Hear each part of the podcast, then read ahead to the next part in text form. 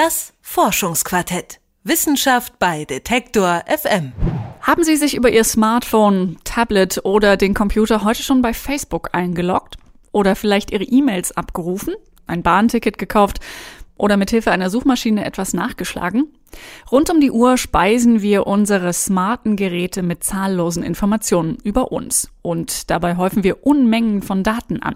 Das wird zunehmend unseren Alltag und unsere Gesellschaft verändern. Wie? Das prognostiziert die Forschungsgruppe Wie-Mobile an der Universität Augsburg. Kai Posci leitet die Forschungsgruppe seit 2001 und hat mit Juliane Neubauer über seine Forschungsergebnisse und Visionen gesprochen. Was macht die mobile Technologie mit uns und wie verändert sie unseren Alltag? Diesen Fragen möchte Wirtschaftsinformatiker Kai Pusci seit 2001 auf den Grund gehen. Pusci sieht die gesellschaftlichen und wirtschaftlichen Veränderungen, die die Smartphones in den nächsten Jahren herbeiführen werden, geradewegs auf uns zukommen. Noch vor wenigen Jahren galt man als Exot, wenn man ein Smartphone in der Tasche hatte. Das hat sich rapide gewandelt, erklärt Kai Pusci. Jeder hat so ein Ding, fast jeder findet es praktisch. Es sieht eigentlich harmlos aus. Aber wenn Sie mal tiefer reinschauen, dann sehen Sie, dass die wahre Veränderung, die diese Technologie bringt, sich auf Daten bezieht.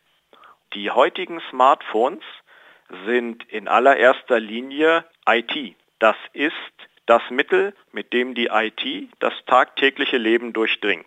Das kann man jetzt gut finden oder schlecht finden, aber ähm, das ist einfach eine Tatsache. Keiner kennt uns so gut wie unser Smartphone. Es weiß, was wir kaufen, mit wem wir sprechen, wo wir uns befinden. 95 Prozent aller Daten, die es derzeit auf der Welt gibt, sind in den letzten acht Jahren entstanden. Die Masse dieser Daten stammen aus unseren Smartphones. Puschi erklärt, wie diese Daten schon bald die Welt verändern könnten, denn die Daten, die in unseren Smartphones und vielleicht auch bald in unserer Smartwatch zusammenlaufen, werden werden Unternehmen aktiver denn je nutzen. Sie sehen, welche Seiten er sich im Internet anschaut. Sie sehen, was er in Suchmaschinen eingibt. Sie sehen vielleicht, wie er darauf reagiert. Künftig, wenn Sie so eine nette Uhr tragen, wissen Sie auch, was sein Blutdruck macht, wenn er den Artikel liest. Und wenn Sie all diese Daten zusammenfügen, dann kennen Sie den Nutzer schon sehr, sehr, sehr gut. Und jetzt gibt es viele, die sagen, diese Unternehmen sind böse. Die sind aber gar nicht böse, sondern die sind wirtschaftlich organisiert.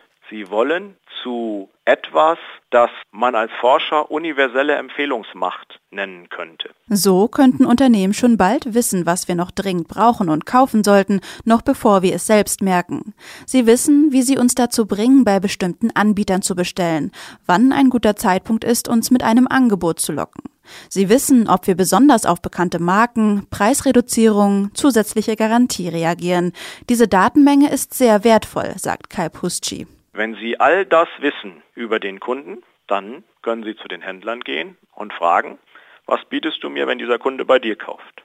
Die Mikroökonomie erstes Semester lehrt uns, was dann passiert. Das machen Sie so lange, bis der Händler gerade kein Geld mehr verdient. Solange bietet Ihnen immer irgendein Händler noch etwas mehr für den Kunden.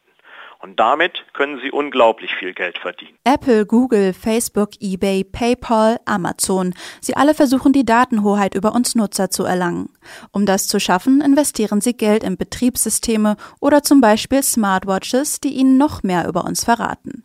Wirtschaftswissenschaftler Kai Pusci spitzt seine Marktbeobachtungen zu. Daten sind das Öl des 21. Jahrhunderts. Auch wenn es beunruhigend ist, dass eine unbekannte Instanz diverse Dinge über uns weiß, kann es auch Vorteile haben, beschreibt Postchi.